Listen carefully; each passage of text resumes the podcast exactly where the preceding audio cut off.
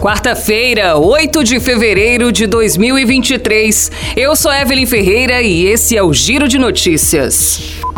A medida provisória que traz de volta o Bolsa Família deve ser apresentada na próxima semana, após a viagem do presidente Lula nos Estados Unidos. Lula viaja na sexta-feira.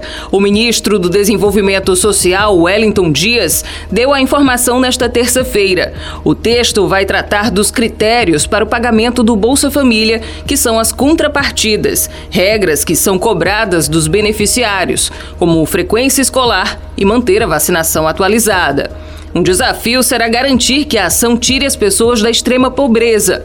O ministro participou de um evento na Caixa Econômica Federal em Brasília. Na cerimônia, ainda foi anunciado que os novos cartões de beneficiários do Bolsa Família que serão emitidos vão ter a função de débito, além do saque.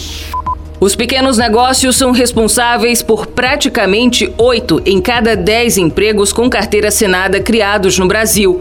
O dado faz parte de um relatório produzido pelo Sebrae com base no Cadastro Geral de Empregados e Desempregados, o CAGED, onde são registradas as admissões e demissões no mercado de trabalho formal. Durante o ano passado, setores onde os pequenos negócios mais contrataram foram serviços, com mais de 828 mil vagas criadas, comércio e construção civil.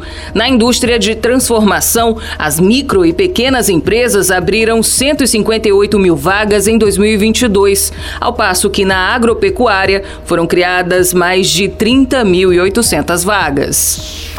O consumo de gás de cozinha no Brasil caiu 2,5% em 2022, registrando a pior marca em 10 anos, segundo o levantamento do Observatório Nacional do Petróleo, ligado à Federação Nacional dos Petroleiros. O maior impacto na venda dos botijões aconteceu nas regiões Sul e Sudeste. O GLP, gás liquefeito de petróleo, alcançou ainda dois recordes históricos no Brasil em 2022 e fechou o ano com o maior preço real e o menor consumo por pessoa do século século.